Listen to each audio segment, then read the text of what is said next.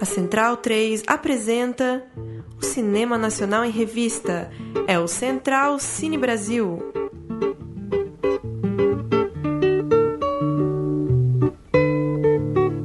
Alô, amigo ouvinte da Rádio Central 3. Começa agora a quinta edição do programa Central Cine Brasil, programa que fala de cinema brasileiro aqui na Rádio Central 3. Eu sou Lucas Borges, apresento esse programa ao lado de Paulo Silva Júnior. Tudo bom com você, Paulo?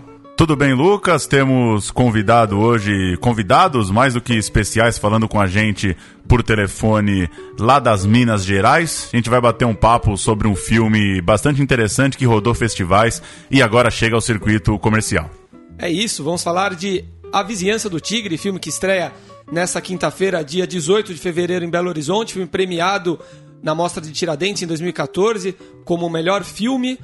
E nós temos nesta quinta-feira o diretor do filme, Afonso Uchoa, e também o ator, é, um dos atores do filme, são cinco é, protagonistas, protagonistas da cidade de Contagem, onde se passa o filme, e vamos falar com um desses protagonistas, que é o Maurício Chagas. Tudo bem, Afonso? Como vai? Pô, tudo bem, tudo bem.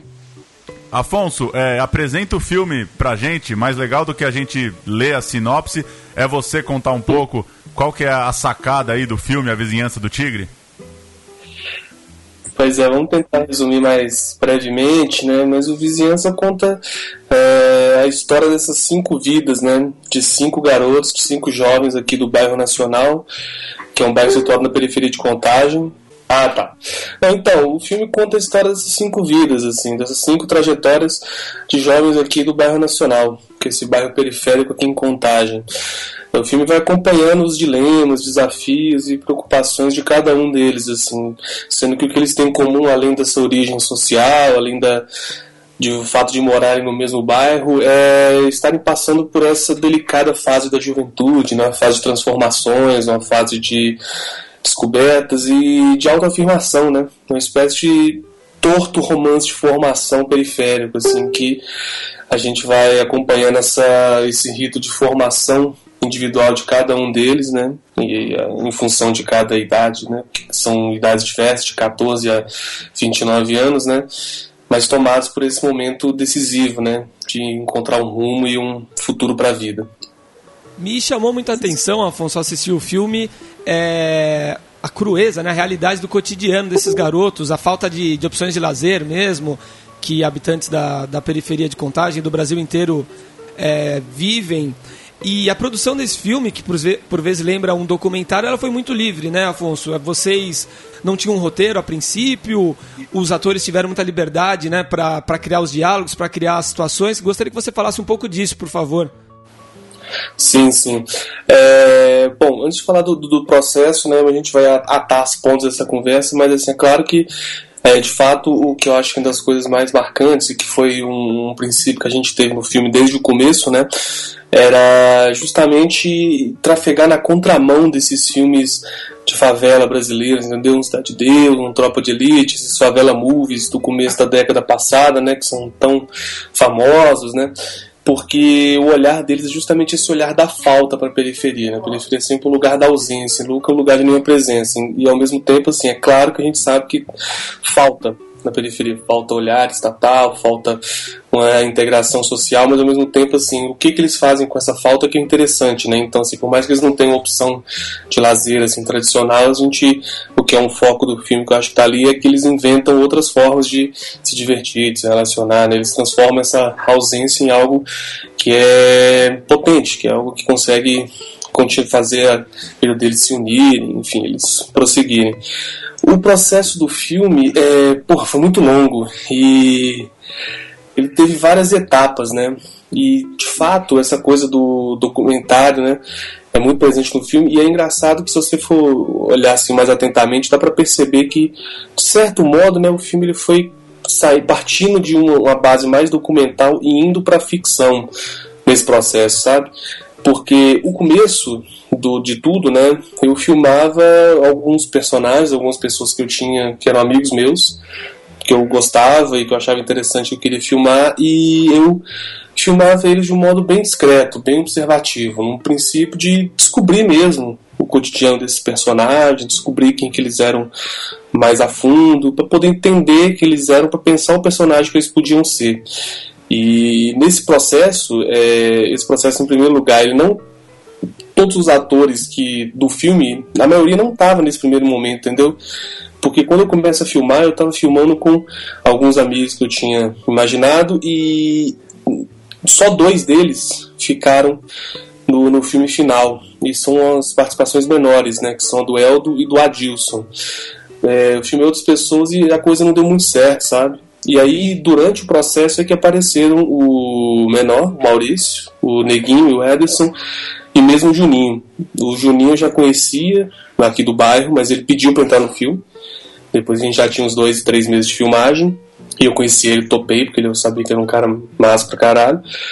E o menor o Neguinho foi uma descoberta por, por acaso, assim. Eu não conhecia eles, eu não sabia deles aqui no bairro. Eu tava gravando uma cena com outro personagem, que acabou que só no filme ele só tem uma pequeníssima participação na última cena, que é o Gin. E eu pedi para ele chamar os amigos dele, porque ele andava de skate, né? Pedi para ele chamar os amigos para andarem de skate junto com ele, pra gente gravar uma cena dele dando um rolê. E quando eu tava gravando, eu vi o menor chegando, pequenininho, lá na esquina. Eu pedi pro meu amigo que tava filmando comigo segurar a câmera e fui correndo enquanto a cena rolava. Pedi para os meninos continuarem a conversarem e fui lá atrás dele. E perguntei se ele não topava ser filmado. Ele falou: ah, Não, tô sabendo que tem um, com a gravação, topo demais, topo demais. Eu falei, ah, então, cara, conversa como você conversa e só não olha pra câmera, e beleza. Aí depois fiquei um tempo sem achar ele. Quando eu voltei a encontrar ele no bairro, eu pedi para gravar na casa dele, para visitar ele, para ir fazer mais uma vez esse processo de observação, né, de pesquisa, né, vamos dizer assim, de pesquisa. E quando eu tava lá no primeiro dia, chegou o Neguinho, que eu não conhecia também, que era amigo deles, e aí eu já Achei massa e pedi para filmar os dois nos outros dias. E eles toparam e a gente foi continuando. Então, assim, nesse primeiro ano, né, do filme, né, o filme foi gravado durante quatro anos, né. Esse primeiro ano foi um, momento de descoberta de, de quem que ia ser o tipo elenco do filme, né, quem que ia estar comigo no filme e de muita observação, de um princípio bem mais documental, assim, de aproximação, de descoberta, né. Aí depois desse um ano de filmagens, daí sim eu sentei e escrevi um roteiro com a enumeração de algumas cenas, né, para serem gravadas, né. E aí esse roteiro era um roteiro bem ortodoxo, né, porque ele não era um roteiro tradicional, não tinha desenvolvimento de diálogos, né. Tinha, tinha listagem de algumas cenas é, e para cada um dos personagens, entendeu? E quando eu vejo esse esse roteiro, eu já tinha 30% das cenas desse roteiro já gravadas e foi com ele que a gente tomou de base para poder filmar os outros três anos. E aí é claro que a gente também sempre se abria ao imprevisto e a, a implicações do processo, né? porque esse roteiro ele não foi todo filmado e muitas cenas que estão no filme apareceram durante o processo de ideias, de sensações, de, de, de cliques que me deram durante o processo. Então, assim, a gente foi caminhando a ficção, só que sem de fato nunca ter pegado uma ficção tradicional, daquela encenação dura, uma encenação guiada por um roteiro já bem estruturado, assim, sempre foi uma ficção construída na lida direta com os personagens.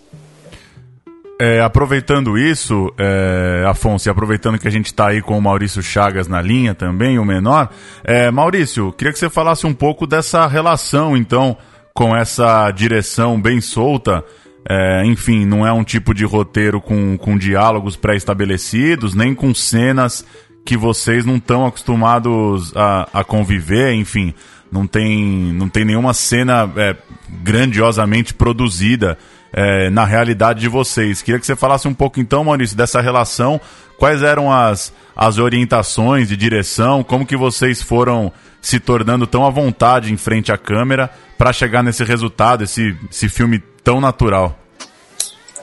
Assim, é, a, a gente ficou bem, bem à vontade, à vontade, à vontade assim com as câmeras, porque o diretor passava uma, uma positividade pra gente, assim, tipo, que a gente precisava ser só a gente mesmo e mostrar a realidade, assim, um pouco, saca? Aí, tipo, é, a amizade do diretor, dos, dos, dos ajudantes do diretor, que, tipo, deixou a gente bem à vontade e a gente só era o que a gente é, é, é de verdade na frente das câmeras. É, e Maurício, Afonso também, é, no, que, no que resultou para vocês esse trabalho no, no filme? A gente sabe que o, o Patrício, que faz o Neguinho, ele, ele segue como ator, né? Parece que já fez outros trabalhos. Você, Maurício, é, virou artista plástico, não é isso? O, o que, qual foi o, o fruto desse trabalho para vocês? Ah, tipo, foi tipo mais influência assim pra gente, né? Que tipo, eu desde que eu me entendo por gente assim, eu sempre a arte sempre me tocou muito forte assim. É, desde a da música, pintura, tudo envolvido assim. Aí tipo, minha vida inteira eu sempre trabalhei com, com pintura arti eh, fazendo uns, minhas, minhas artes, né, minhas telas e fazendo os grafites pelo bairro. E é tipo isso. Legal. Pô, não, dá é, pra sentir que, que isso é interessante, assim, né? Que teve um impacto de atrair um pouco eles mais para esse lado da criação, né? Da, da criatividade, porque acho que isso é interessante, porque na verdade assim, a gente não, não pode esquecer que a gente vive num mundo em que a, a criação, né, o trabalho artístico, ele parece um pouco estranho, né, a quem é da periferia. Não é tão natural o encaixe, né. É, não, não, não, as pessoas parece que não é pra gente, né? Parece que não é pra gente como o Maurício, entendeu? Assim, o caminho que tem que ser percorrido é muito mais longo, é muito mais difícil, né? Então você vê que isso tem estimulado eles a continuarem, né? Assim, é claro que isso é um negócio interessante que o, o Maurício falou, assim, o filme não inventou nada disso, assim, o filme só potencializou, porque esse talento já era deles, assim, essa criatividade e a inclinação artística eles já tinham, entendeu? Mas o filme pode ter potencializado isso, imagino que sim, quando eu ouço ele falar isso eu fico muito feliz, porque eu vejo que tem um impacto aí que passou, né, para a vida deles e que tá ajudando eles a escolherem caminhos e tomar escolhas. Isso eu acho um impacto bem positivo do filme. O, o, Maurício, então, ele segue com os trabalhos dele como artista plástico e o Wederson, ele, ele atuou em outros filmes depois do, da vizinhança. Sim, sim. O Wederson, o, assim, o Maurício, como ele mesmo disse, continua com um trabalho mais de, de, artes plásticas, não só, mas o principal é o trabalho de artes plásticas, né? Ele está mais focado agora na pintura, mesmo no grafite, né? É um trabalho bem massa. E o Ederson, ele está atuando. Já atuou no filme da Marília Rocha, né? Que fez o esse que tá, estreou agora em Roterdã, A Cidade Onde Envelheço, se não me engano, e também está no, no, meu próximo longa que eu fiz em uma parceria com direção com o João Dumans, né, que é assistente direção do Vizinhança também. A gente dirigiu um novo longa e o Ederson tá nele, tá atuando também. E Afonso, voltando um pouco para a história da linguagem, até da fotografia do filme, é, a gente, inclusive, conversava duas semanas atrás aqui com o Tiago, diretor do Jovens Infelizes, que é o vencedor desse ano da, da Mostra de Tiradentes. E eu queria que você falasse um pouco o seu filme, o próprio Jovens Infelizes, mesmo Branco Sai, Preto Fica, da Dirley, desses filmes que, é, que tem uma, uma linguagem mais natural, que tem uma proximidade da câmera mais natural com os acontecimentos, até por vocês serem diretores que, que vivem de fato essas realidades. É, em contraponto àquilo que você falou no início do, da estética da pobreza, dos favela movies, eu queria que você falasse é, do ponto de vista mais da linguagem da fotografia. É, como que você acha que o seu filme e esses filmes, a forma também com que eles chegam à tela, representam essa proximidade que vocês, diretores, que essa geração tem com essas realidades de periferia e, e bem próxima das pessoas mesmo. Sim. É, eu acho que essa coisa da naturalidade ela, ela é, é, é forte. Eu acho que ela é um, uma marca né, expressiva dos filmes, né, mas eu acho que eu também gosto de pensar pelo outro lado, assim, né, porque eu só fico com medo de que essa questão da naturalidade fique parecendo com que esses filmes, né, tanto o Branco Sai, eu não vi, eu não vi os jovens ainda, infelizmente. Eu adoro o Thiago, assim, adoro o cinema dele, considero um, um parceiro, assim, um irmão de cinema, entendeu? De vida, de, de obsessão, de luta, entendeu? Mas eu não, eu não sei que eu não posso falar pelos jovens, né? Mas pelo Branco Sai, é isso, a gente pode falar do Ela Volta na Quinta, né? Do André, enfim, com certeza também do, do Branco Sai do Vizinhança, né? Filmes que têm um campo semelhante eu acho que eu só quero afastar esse perigo de que a gente fique pensando nos filmes um pouco de um, que a crueza não seja naif, entendeu? De que os filmes são feitos de modo direto, sem muito engenho. Assim, a gente só precisa, eu só quero afastar assim, terminantemente, não só para o Vizinhança como para todos esses filmes, assim, de que a naturalidade ela é oposta ao engenho e ao esmero, entendeu? Eu acho que esses dois polos caminham muito bem e, e juntos o tempo todo nesses filmes. E no Vizinhança, com certeza, para mim essas coisas não juntas, porque é, e ela tem esses aspectos todos que você está dizendo, como a gente já tinha falado antes, é, do roteiro e, e também da interpretação e também da fotografia. É, porque é justamente no encontro entre esse esmero, entre a construção, né, entre o cuidado com a linguagem e a força natural é que os filmes estão residindo. E talvez é aí que entre esse meio de caminho entre realidade e ficção que os filmes estão promovendo, entendeu? É, e para mim, fica claro, por exemplo, na fotografia, de que a primeira acho que tinha que dar uma, uma diferenciada porque o branco sai tem uma fotografia mais expressiva, né? Tem um grande fotógrafo trabalhando que é o Léo Feliciano, então a fotografia ela é até mais elaborada, mais construída, né? Mas a fotografia do vizinhança, assim, a minha e também isso sim, para se diferenciar das favela movies, era buscar um filme de de construção que a planificação também fosse ficcional, entendeu? Que tivesse uma decupagem, que não fosse um filme de plano único, um filme de plano de grande duração, não fosse um filme que investisse tanto no plano sequência, entendeu? Que deixasse o tempo correr. Eu queria que o tempo da cena também fosse construído pelos planos, né? Isso dependia da fotografia, de onde filmar, quantos planos fazer, entendeu? A fotografia tinha uma limitação técnica básica, mas que era natural para o filme, porque tinha que ser assim, porque a gente não tinha estrutura e se fosse de outra forma ia dar meio errado. Que era luz natural, a gente tinha que trabalhar com luz natural. Não tinha o que fazer. E a gente também não tinha equipamento, stead, traveling, entendeu? Mas a gente tinha que, para mover a câmera, era ou no tripé ou na mão. E com isso a gente lidando com essa limitação, mas tentando alternar, né? Onde a gente sentia que a cena precisasse mais de uma rigidez, de um detimento, né? E aí a gente conseguia manter mais estático, quando sentia que tinha uma vibração, que o corpo do, dos atores estava mais solto, né? Que a cena era mais vibrante, a gente soltava a câmera, né? É, na torre de luz, assim, aí é uma questão de, de que eu gosto, assim, que eu acho que tem era uma questão de olhar aqui para o bairro também, entendeu? Assim, a, a, cor do bairro é um pouco aquela cor, assim, tem esse amarelo, é um tom, uma paleta forte, é, é um pouco saturado, né? Ao mesmo tempo que a luz é muito dramática aqui. Eu acho que eu queria que isso passasse para o filme também, entendeu? Então, assim, é, na fotografia, você vê, parece que às vezes a gente está filmando tudo como, como tá lá, assim, mas ao mesmo tempo, tudo isso aí que eu estou dizendo são processos de escolhas, né? São processos de construção. Podia ser diferente, podia ser até mais natural, podia deixar a câmera mais parada por mais tempo, mais planos únicos. Mas não, assim, é, em alguns momentos, em vários momentos, a escolha foi por, por decupar, fazer plano contra plano, etc. E assim nas outras todas, assim, eu só, só para encerrar esse negócio, sempre que tem, envolve com o papo com o Maurício, né, esse tópico da naturalidade, né, porque eu acho que tem um aspecto importante para mim nessa coisa da naturalidade, que é que para mim passa para a representação deles, eu acho que isso tem dois lados para mim muito forte. Que um é o da essa naturalidade tem a ver com a relação que a gente criou, que é o que ele o Maurício falou um pouco aqui, né? Da nossa relação, da positividade, porque a gente tinha confiança, entendeu? Eles tinham confiança em mim.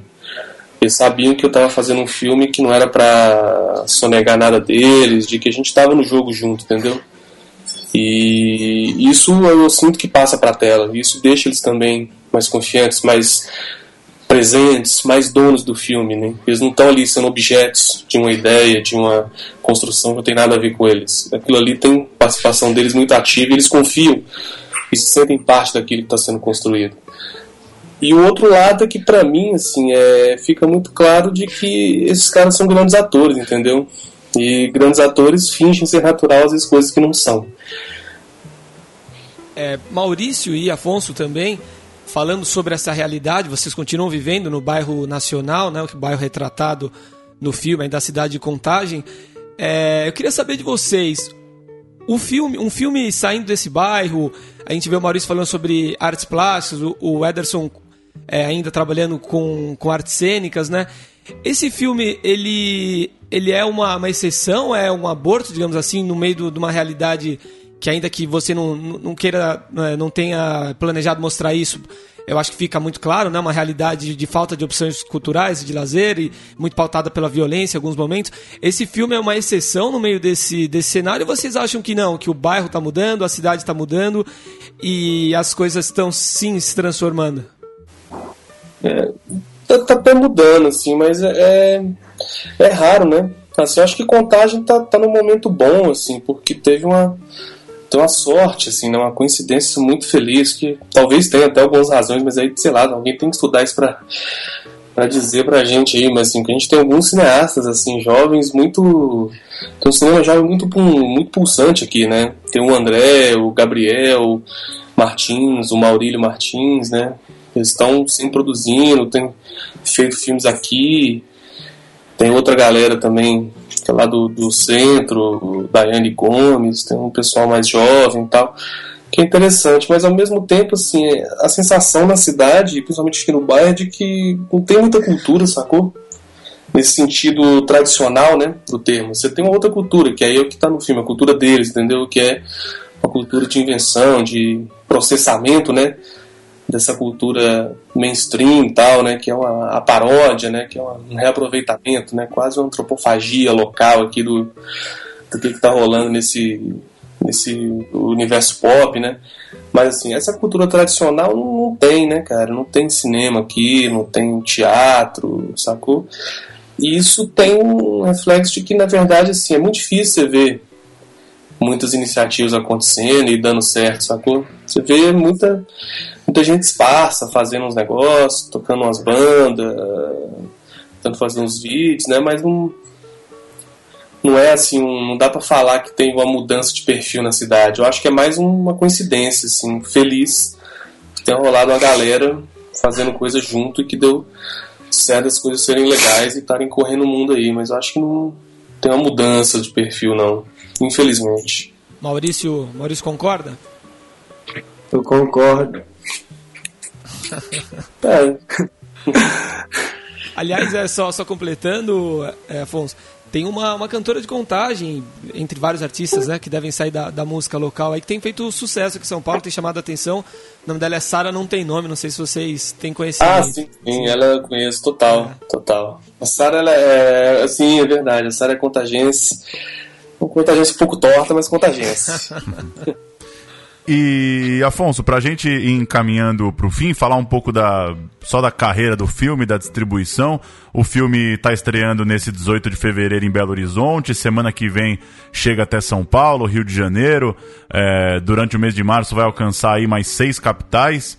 É, queria que você falasse um pouco, primeiro, de, de como a Mostra de Tiradentes é, é tá dando espaço para filmes é, é, em tese mais independentes ou que tem uma linguagem mais ousada, um cinema mais autoral. É, como que você viu é, o seu filme circulando aí por festivais e a importância de, de ter tido um destaque em Tiradentes é, e das dificuldades para distribuir, enfim, como é que foi esse, como é que foram esses dois anos até chegar é, finalmente nessa quinta-feira que você vai poder ver o seu filme de fato no circuito em Belo Horizonte e em breve nas próximas semanas em outras capitais também. Assim, é, o, o, os festivais são importantes, né? Mas assim, cada vez mais eles também ficam meio com a faca de dois legumes, né? Porque ao mesmo tempo que é, então eles estão brigando muito da produção brasileira, né? Estão potencializando essa produção. Muitos filmes têm sido feitos com o digital agora está mais barato, então está saindo longa rodo e cada longa vai ter o seu lugar nesses festivais, assim, vai encontrar sua plateia, vai encontrar seu público, tal. Só que ao mesmo tempo muitos filmes estão ficando tão presos nos festivais, né? Tá tendo um abismo do, dos festivais para os outros circuitos do cinema, né? E isso, é, ao mesmo tempo que é legal porque os filmes são vistos, o problema é que eles são vistos só de um jeito só. E isso é foda, porque os filmes precisam ampliar né, o seu público. Tem toda uma cadeia aí de exibição que, que não está sendo atingido pelos filmes. É, e Tiradentes eu acho importante porque eu acho que Tiradentes tem um, tem um papel interessante né, nessa atualização sem brasileira. Eu acho que lançou e tem lá, assim, é, a duras penas isso vai se, se firmando, né? É, tem um papel de questionamento mesmo das estruturas mais clássicas do cinema brasileiro, sabe? A gente sabe que se a gente ficar à base do que era exibido na Mostra de Brasília, uh, com exceção das honrosas sessões de Bressan e de Carnaval e, e Ganzela nos últimos 10, 15 anos, nós estamos ferrados, entendeu? Assim, o cinema brasileiro ficava à base desse cinema paulista de grande orçamento, que, que histórias ficcionais de classe média para baixo, assim, você vai ficar na base de Tata Amaral para sempre, nós estamos lascados, assim, não vamos para lugar nenhum, entendeu? Então é preciso mostrar que existe um cinema diferente, que está buscando outra coisa. A questão é que a maioria dos filmes ainda não são bons, mas assim, é assim mesmo que as coisas são construídas, assim, sabe? É, esses filmes estão sendo feitos sem estruturas, das vezes sem editais, com equipes mínimas, com orçamento muito pequeno, entendeu? Então é complicado assim também de chegar chutando a porta, não tem nem muita história, nem muita estrutura para poder botar tanto bloco na rua. Mas Tiradentes é legal porque lá tem um, um espaço, entendeu? Para esses outros filmes, para provocar um pouco desse cenário do cinema brasileiro, para mostrar que tem outras cinematografias, outros cinemas, outras obsessões, tem outros caminhos possíveis para o nosso cinema, senão sem ser esse da obsessão, essa obsessão meio tucana nos anos 2000 de a gente ter que se profissionalizar internacionalizar a nossa linguagem, né? Mas para salas, aí a gente tem um outro problema, né? Esse problema clássico no brasileiro, né? Que é chegar na, na, na sala, o problema da distribuição. E aí a gente achava que tinha só um, um, grande inimigo, né? Que era o cinema de Hollywood. Esse problema Paulo Emílio, né? Na disputa nossa com o filme americano, só que o problema é que a gente tem outro inimigo local, né, que é a Globo Filmes, entendeu? Que é esses cinemas, esses filmes de comédia, esses Ingrid Guimarães, Leandro Hassum, essas comédias meio zorra total posterizadas, entendeu? Que são, dominam por completo o mercado para filme brasileiro. E quando você vai ver o que, que sobra, excluindo esses dois inimigos, entre aspas, assim, é muito pouco. A gente está falando para o universo já reduzido, e assim, aí está falando eu e o Cláudio Mendonça, assim, a diferença de estrutura, de alcance é gigantesca, né, de mim para ele. Então, assim, nós estamos ferrados. E o pior é que eu ainda estou na, na, na, na, num ciclo do inferno abaixo ainda, porque eu lancei o filme sem distribuidora, assim, sem estrutura, sem empresa, entendeu? Que foi a minha única forma de lançar, porque eu conversei com as distribuidoras, cheguei a conversar com algumas, ouvi alguns contatos, fui apresentado a outras, apresentei o filme para umas, e a, a, resposta que eu recebi foi de que eles só poderiam distribuir o filme se eu investisse alguma grana na distribuição, seja de, do meu bolso ou de algum edital. Como eu não tinha edital e eu não queria dar uma grana para a empresa fazer um trabalho que eu poderia fazer por menos por menor custo, falei, eu vou fazer.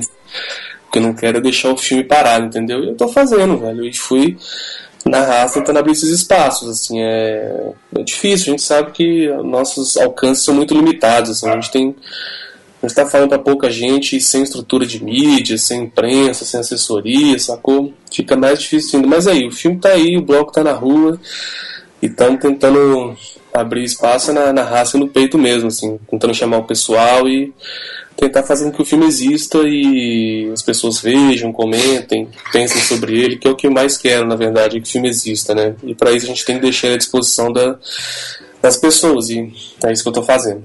Para encerrar, Afonso, você tem no currículo O Mulher à Tarde, né? O filme eh, anterior ao Vizinhança, não é isso? Sim, sim. Foi seu primeiro longa, isso. esse? Foi, foi.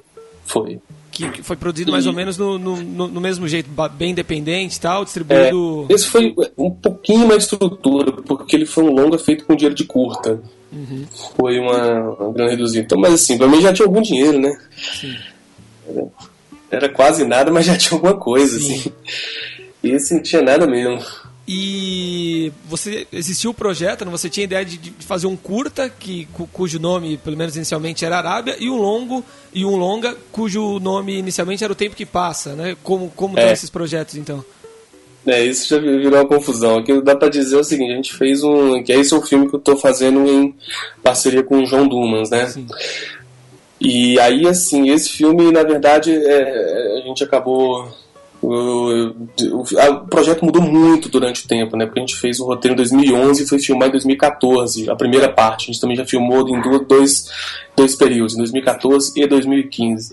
Aí o que dá para dizer é que, na verdade, a gente tá, fez um filme só, um longa, que ele chama Arábia. Então mudou todo o projeto e o projeto se chama Arábia. É um longo. E tem alguma previsão de lançamento? Como, em, então, que, em que pé? Isso ainda não dá para prever. A gente está entrando agora no processo de montagem. E aí a gente não tem muita noção do quanto a montagem vai levar. Porque pode ser é um filme complicado, a montagem vai levar um tempinho. Mas eu tenho, assim, pelo menos quero que esse ano a gente termine. Acho que termina esse ano, sim. A gente lança esse ano. Acho que no segundo semestre dá tudo certo. Maravilha, então. Agradecer aí Afonso Shoa diretor de A Vizinhança do Tigre, em cartaz a partir de hoje em Belo Horizonte. Semana que vem, São Paulo, Rio, se espalhando aí por outras capitais. Só entrar sim, lá sim. No, no, no, Facebook do filme, A Vizinhança do Tigre, vai ter a programação para quem quiser curtir. Agradecer também o Maurício Chagas, um dos atores aí, é, junto com a turma é, que interpretou, fez esse filme muito legal lá na periferia de Contagem. Valeu, Afonso. Valeu pelo papo valeu, e valeu. boa Só jornada nas exibições aí. Em São Paulo a gente a gente lança no CCSP, no Cine Olido e na Freicaneca. Maravilha, legal. Valeu, Maurício. Um abraço. Parabéns, um abraço. Valeu, obrigado. A história do cinema brasileiro.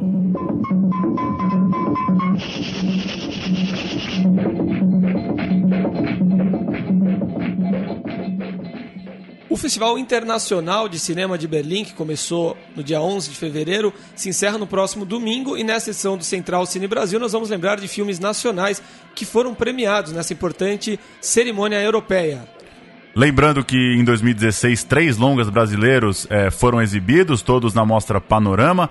Mãe Só Uma, de Ana Mulaer, Antes o Tempo Não Acabava, de Fábio Baldo e Sérgio Andrade, e Curumim, de Marcos Prado. No ano passado, 2015, Que Horas Ela Volta, também da Ana Mulaer, foi premiado nessa mesma mostra Panorama. É, e agora a gente vai falar de alguns filmes laureados nas categorias principais no Festival de Berlim. O primeiro deles é Os Fuzis, de Rui Guerra, que em 1964 venceu o Urso de Prata de melhor diretor, entregue pelo júri. Representante do cinema novo, Os Fuzis retrata um grupo de soldados que é enviado ao Nordeste para impedir que cidadãos pobres saqueiem armazéns por causa de fome. Rui Guerra, aliás, segue nativa aos 84 anos. Seu último longa, Quase Memória, foi exibido na Mostra de Tiradentes desse ano. Um pouco depois, em 69, a distopia Brasil Ano 2000 levou o Urso de Prata de melhor filme. A obra de Walter Lima Jr., que também fez Os Desafinados em 2008, entre outros, se passa um ano depois do fim de uma suposta terceira guerra mundial e segue a odisseia de uma menina e de sua mãe explorando um Brasil devastado. Em 1973 foi a vez de Arnaldo Jabor vencer o Urso de Prata de melhor filme com toda a nudez será castigado, longa adaptado da famosa peça teatral de Nelson Rodrigues. Cinco anos depois, Rui Guerra, agora ao lado de Nelson Xavier, voltou a levar um troféu em Berlim Ambos foram premiados com o Urso de Prata Especial do júri de melhor filme por A Queda, filme que era uma continuação de Os Fuzis. A primeira atriz brasileira a vencer no Festival Alemão foi Marcela Cartacho, ganhadora do Urso de Prata em 1986, com Uma Hora da Estrela, da diretora Suzana Amaral e baseado no livro de Clarice Lispector. Cartacho apareceu recentemente em Madame Satã, O Céu de Sueli e Embaixio das Bestas. No ano seguinte, novo Urso de Prata de melhor atriz para uma brasileira, dessa vez Ana Beatriz Nogueira, protagonista de Vera, filme de Sérgio Toledo. O nome talvez pode não ser tão familiar, mas o rosto de Ana Beatriz com certeza é. Ela é presença constante em produções da Rede Globo, a última delas, a novela Além do Tempo. O Brasil só voltaria a ser lembrado pela Mostra de Berlim em 1998 e dessa vez com grande destaque. Central do Brasil, de Walter Salles, venceu não só na categoria Melhor Atriz pela clássica atuação da Fernanda Montenegro como a escritora das cartas né, da estação de trem Central do Brasil, como também papou Urso de Ouro de melhor filme.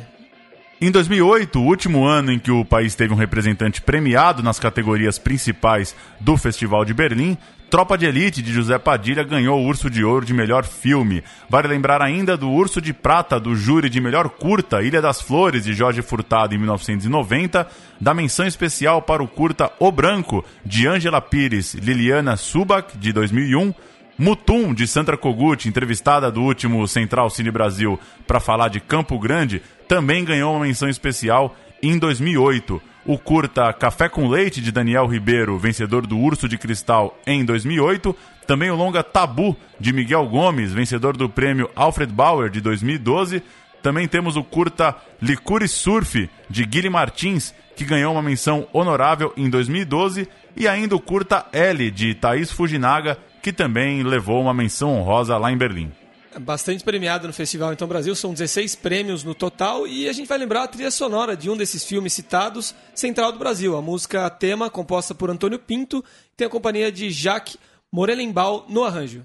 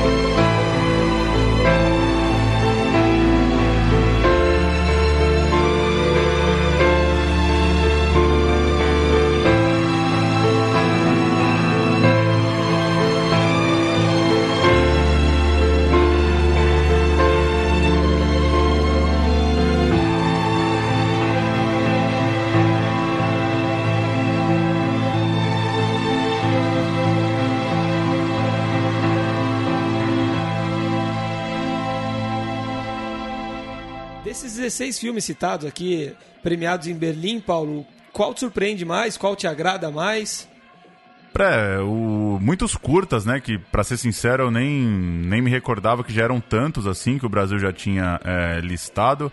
É, esse último citado, o L, eu, eu tive a oportunidade de assistir uma vez na IC aqui em São Paulo, numa exibição de filmes feitos por, por profissionais bem legal, um filme muito bem filmado, umas cenas de, de natação numa piscina com crianças, é, muito bonito. É, e acho que vale falar de Tropa de Elite, né, que foi um filme controverso na recepção lá em Berlim.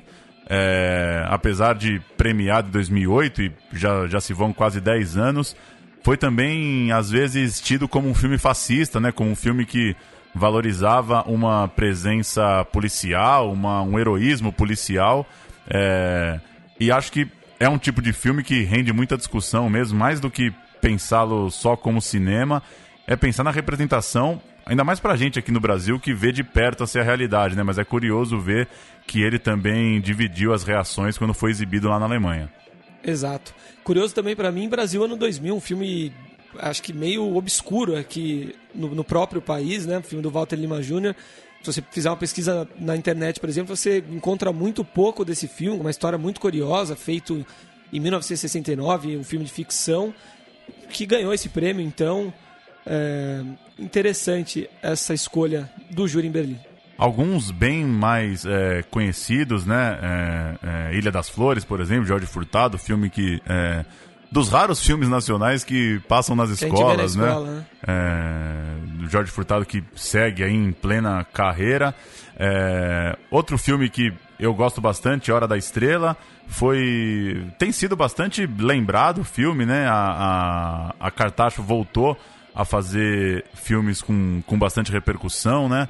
É, citados aqui, Baixo das Bestas, fez também recentemente é, A História da Eternidade, do Camilo Cavalcante uma atriz que ficou bastante conhecida com aquele papel e agora, mais recentemente, falando aí de, de anos 2000, anos 2000, 2010, ela voltou a ter bastante destaque no cinema nacional. É isso. Vamos para as notícias? Vamos com as notícias.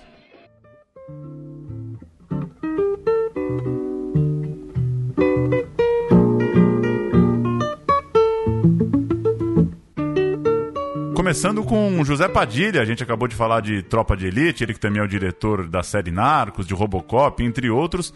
O Padilha está em vias de dirigir outro longo internacional. Segundo o site Deadline, especializado no tema, ele deve assumir o filme Entebbe, que conta uma história real de um sequestro de avião da Air France em 76. E Tim Burton passou pelo Brasil. Uma exposição sobre o artista está acontecendo no MIS, em São Paulo, e a viagem dele à capital paulista rendeu um encontro com José Mojica Marins, José do Caixão. Abre aspas para Burton, que é o diretor entre outros, de Edward Mãos de Tesoura. Seus olhos ficaram na minha mente, como se fossem pesadelos, mas bons pesadelos. É, Mojica, que vai completar 80 anos, foi tema de uma série bastante interessante feita aí pela TV a cabo.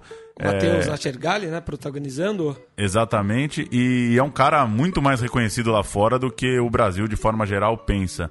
São daqueles personagens curiosos, né? Acho que não tem... É, a maioria dos brasileiros tem alguma referência quando você fala Zé do Caixão, ainda que a minoria deles talvez assistiu os filmes de fato, Sim. né? É, mas acho que ele ainda vai ter um reconhecimento maior e tardio. Lá fora ele já é mais o reconhecido. Vide é, Tim Burton emocionado em conhecer o, o Mojica aqui em São Paulo.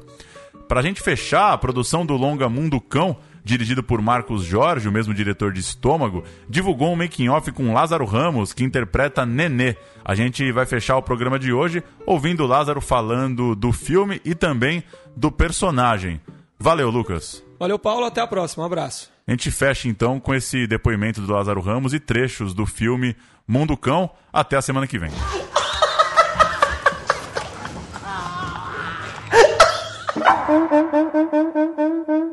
Esse roteiro eu li em uma tarde. Isso para mim já é um grande ponto positivo. Eu geralmente demoro para ler roteiro, sou meio preguiçoso.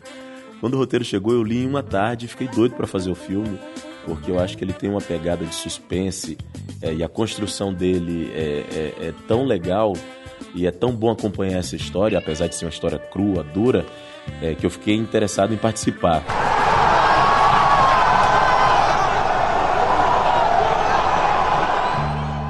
No Mundo Cão eu faço Paulinho, que é um ex-policial civil, apaixonado basicamente por duas coisas: cachorros e pelo Palmeiras, e não tão apaixonado assim por seres humanos.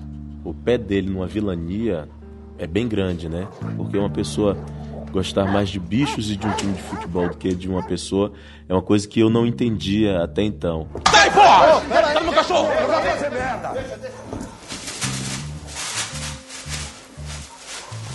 Vocês mataram meu cachorro, pô. Vocês mataram meu neto, porra. A prefeitura não Porra, a prefeitura de virar de posto de esgoto. Era de cuidar de dengue, não era de matar meu cachorro, não. Tem gente que deixa isso aflorar e tem gente que guarda pra si, né? Pera aí. Pera Tem aí. animal aqui, hein? Calma, velho. Vai, repete. Quem é que é animal aqui? Fala. Família, velho. O Paulinho, sim, ele é o vilão. Ele é um criminoso. Ele é um cara sem escrúpulos. Mas também tem suas complexidades, né? As pessoas são sempre mais complexas do que a gente pensa que elas são no primeiro contato. Pô, agora fiquei curioso pra saber. O que é que você quer saber? Fala. Esse cara aí que fica falando, o técnico do outro time escuta lá no campo? Você tá falando o quê? O comentarista? É, esse daí que fica dando dica. Caralho, não. Tem cachorro? Não. Queria um grandão assim, tipo esse. É, mas pra ter cachorro grande assim precisa ter quintal. Na sua casa tem quintal? O problema é meu pai que não deixa eu ter. Puta que pariu, mas teu pai é um puta do cuzão mesmo, hein? Impressionante. E essas viradas que tem no filme, eu acho que não é apenas uma, elas todas contam uma coisa que eu acho que é muito importante, que é pensar a violência que está nos atingindo sem a gente nem sentir. Vamos. Isso é o que eu acho que esse filme pode contribuir nas discussões todas que a gente tem e que o cinema pode provocar. Pega o Nero, cebola. Mas tá morto, deixa isso aí. Não discute, porra. Pega o cachorro. O que, que você vai fazer? Pega a porra do cachorro!